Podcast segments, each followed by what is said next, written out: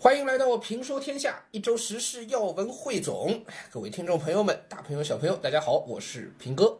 嗯，我们来看二零二三年五月二十号到五月二十六号这一周有些什么大事小情。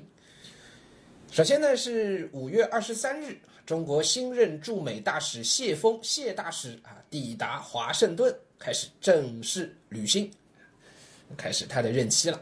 啊。哎，这应该是中美建交啊，一九七二年是吧？基辛格、尼克松访华啊，然后之前先是这个乒乓外交啊。哎，这个关于这部分的历史啊，以后有机会可以再跟大家其他节目里详细说啊。从七二年恢复邦交开始，一直到现在，应该谢峰谢大使他自己说是第十二任驻美国大使啊。呃，谢大使呢到了这个华盛顿的这个机场，那个。呃，降落之后呢，那当然就被媒体堵了个水泄不通啊。呃，在现场呢发表了一段简短的演说，呃，也算是他这个就任的演说吧。啊，就在华盛顿的这个机场啊发表的演说。呃，第一段他先讲了两段话，讲两句话啊，呃，把他的这个职责啊讲得非常的清晰啊。他说：“我是中国人民的代表，为了捍卫中国利益而来，这是我的神圣职责。”这第一句，第二句，我是中国人民的使者，为了增进中美交流合作而来，这是我的重要使命。哎呀，这两句话讲的真是太到位了啊！为什么这么说呢？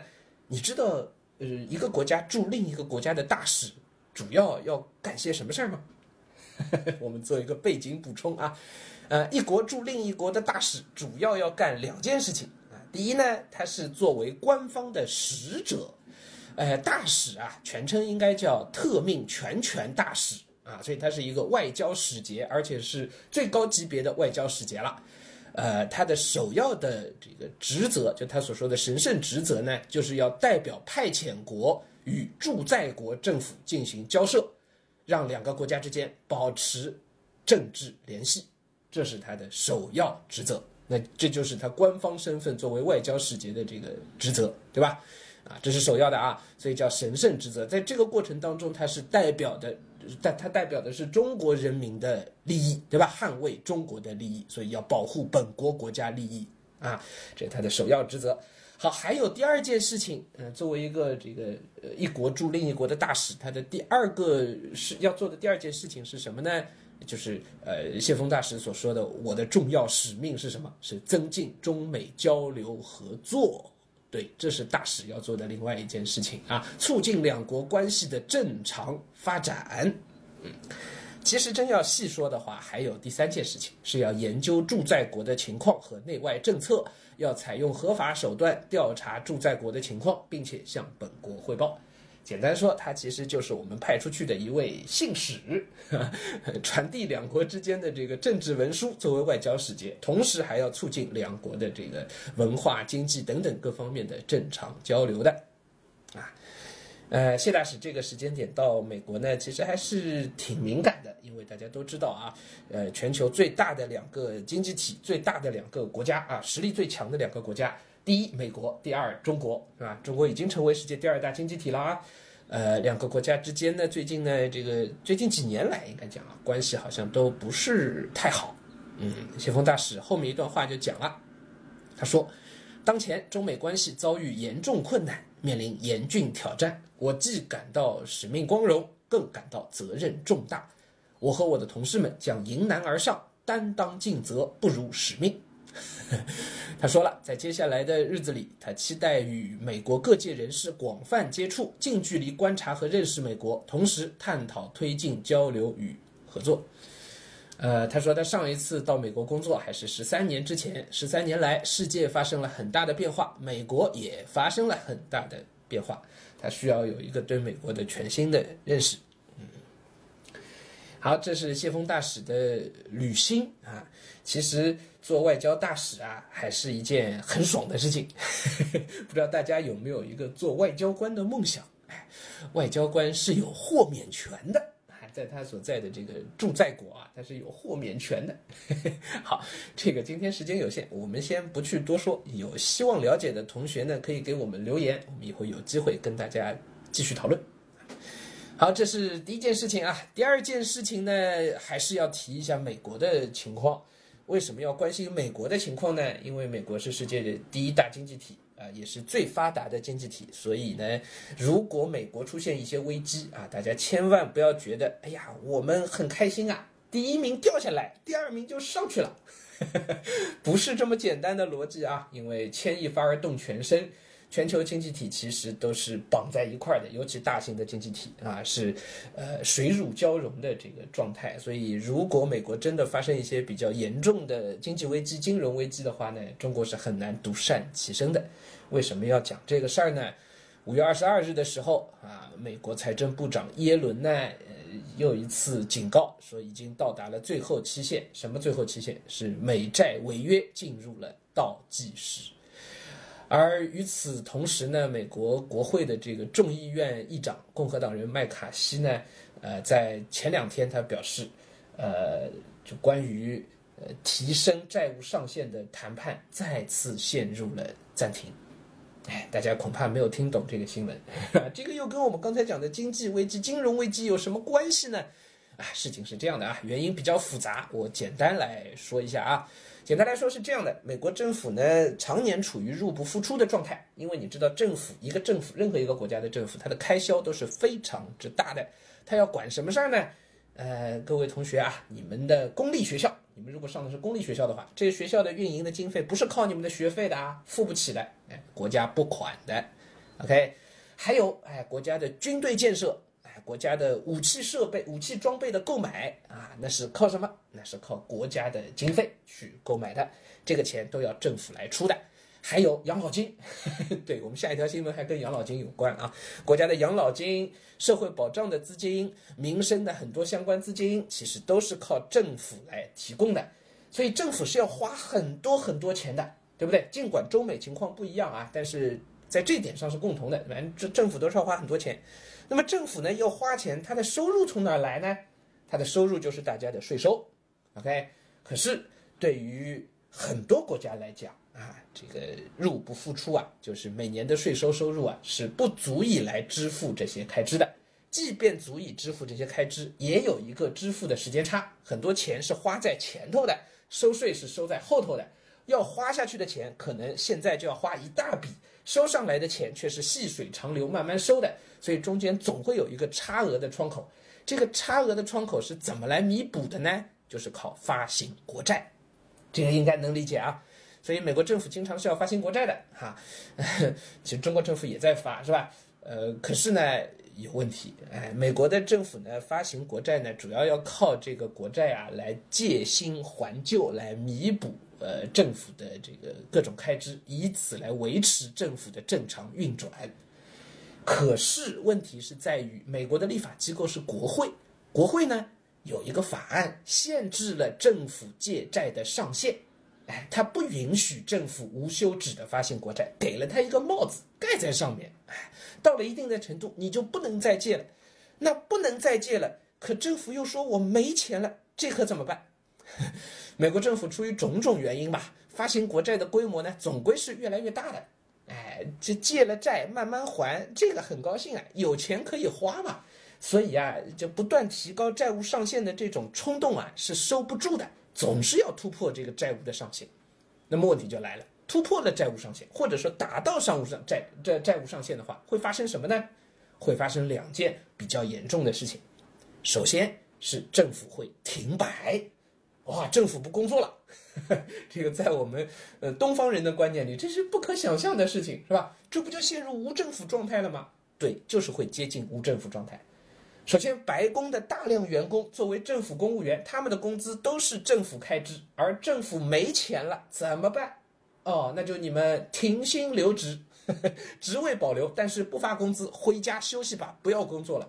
美国上上下下，至少是联邦的这个大量的这个呃公务员，嗯，就都会不领工资回家休息。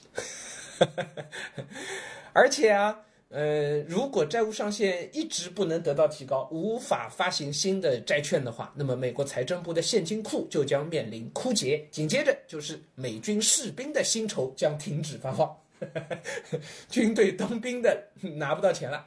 啊，然后呢，服务于美国老年群体的联邦医疗保险，简单说就是美国的养老金，也将无法正常兑付了。哎呀，养老金拿不出来了，那这些老人下个月怎么办啊？当然，其实问题没有这么严重，因为。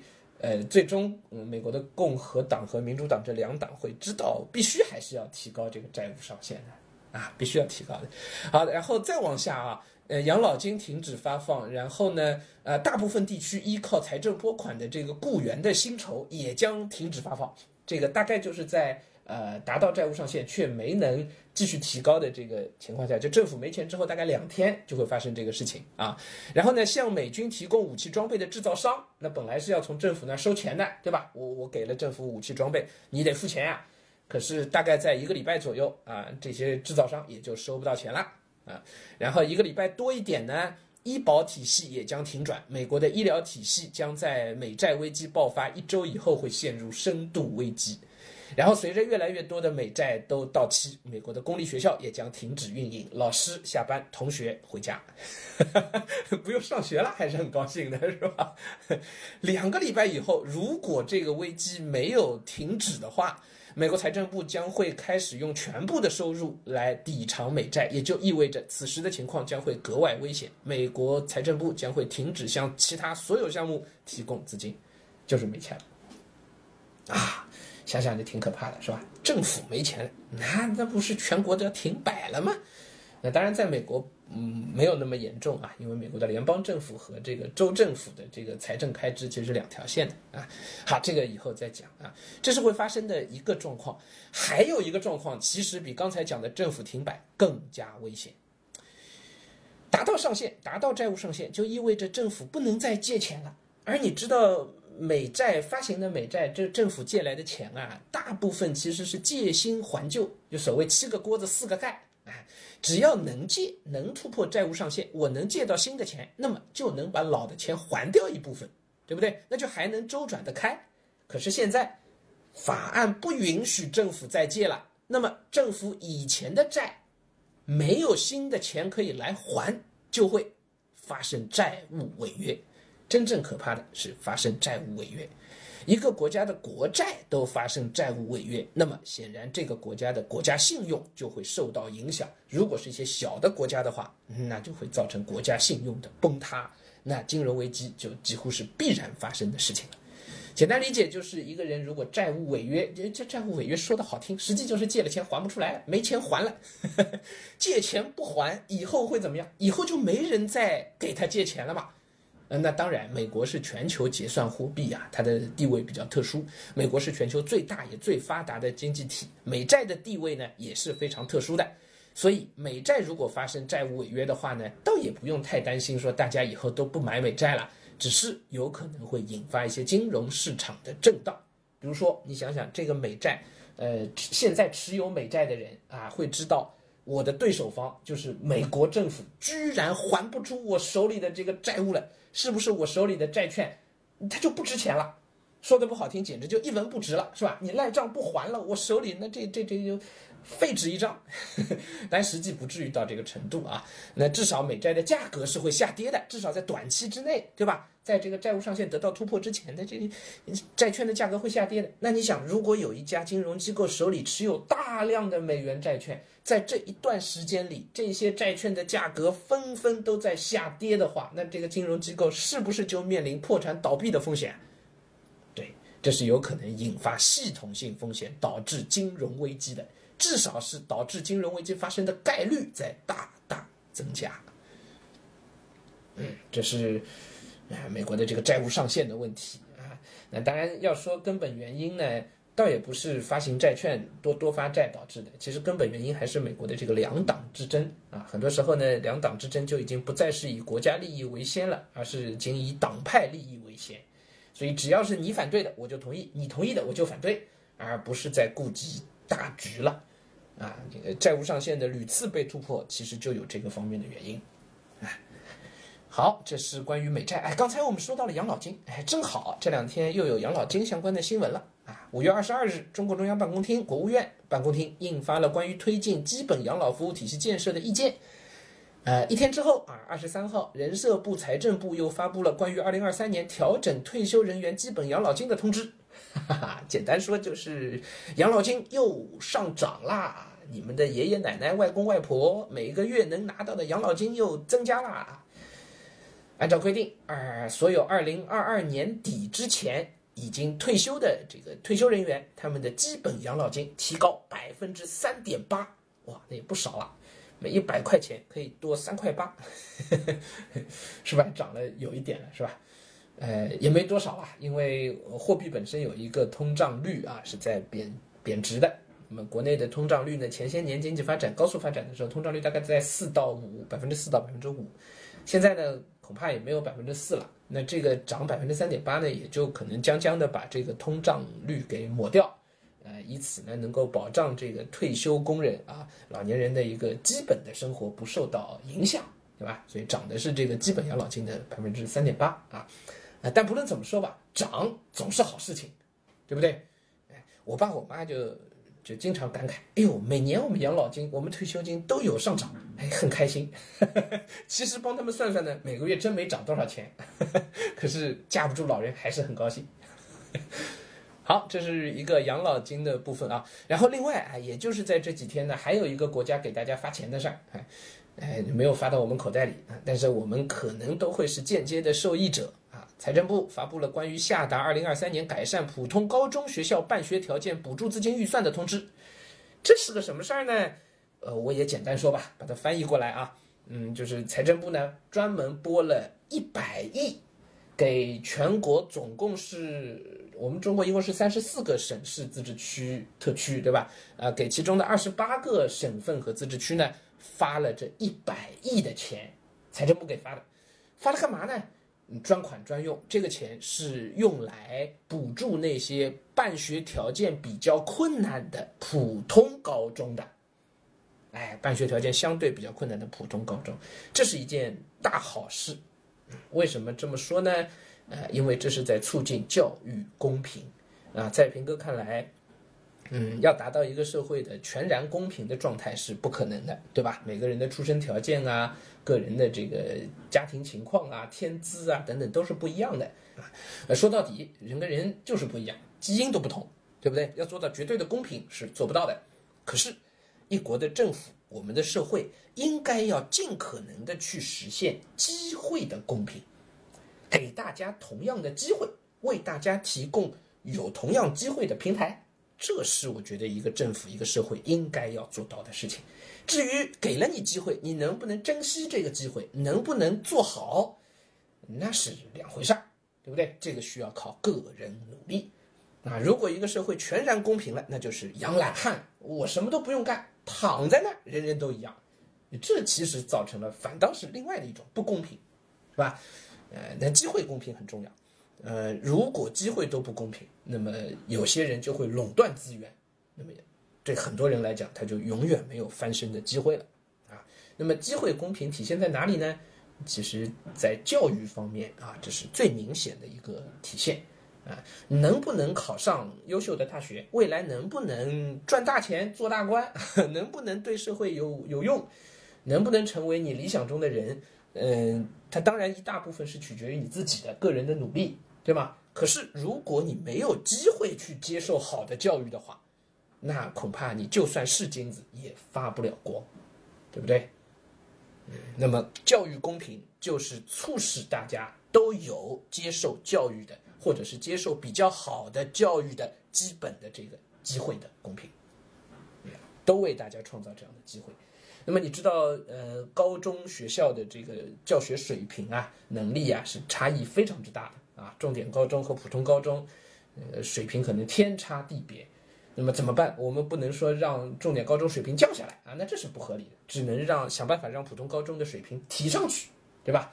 那普通高中的水平要怎么才能提上去呢？硬件条件该到位的要到位，对吧？不能大家挤在一个很破的教室里边上课，这没法好好上课啊。同时呢，师资条件该改善的要改善，要招聘到好的老师，招聘好的老师可不得花钱嘛，对不对？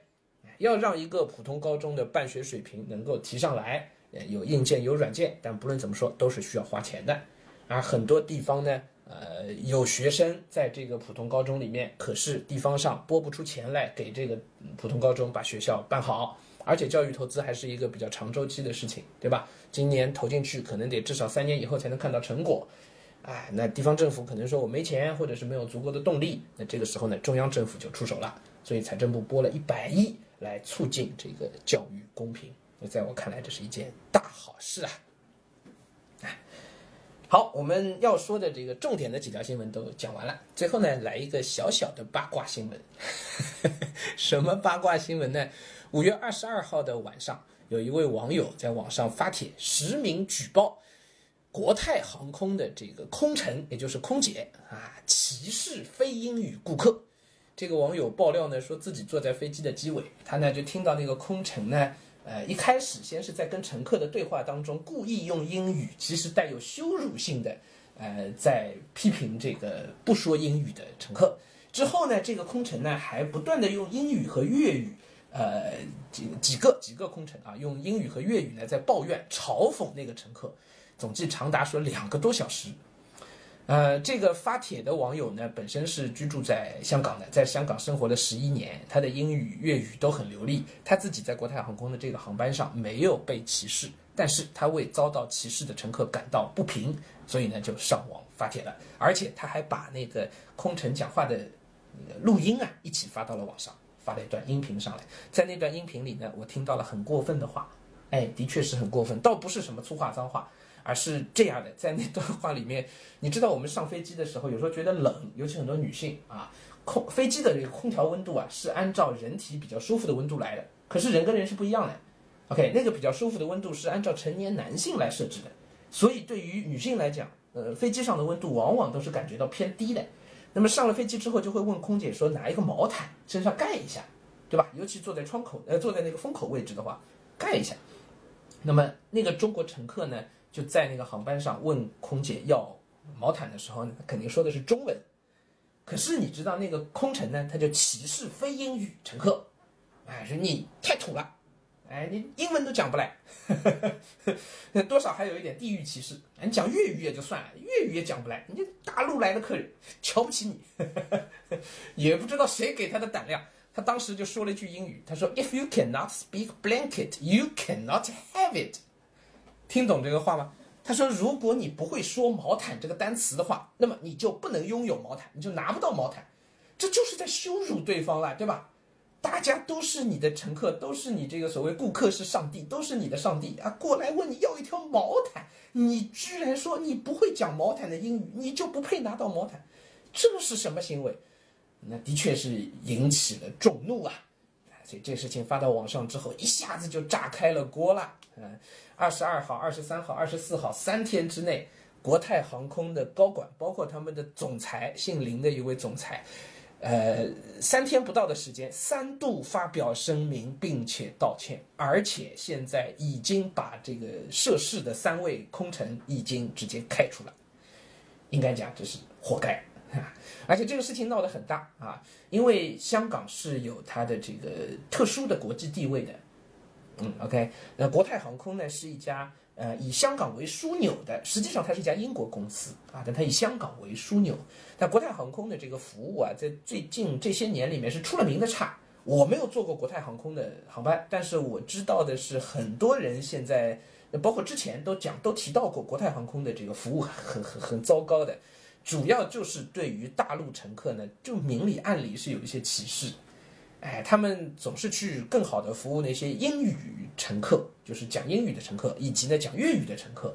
所以对香港本地、对呃澳门、包括台湾啊，包括周边的这个这个其他国家，包括像那个呃呃日本、韩国那些能够讲英语的国家的乘客，国泰航空好像总体服务都还是不错的，尤其对英美国家。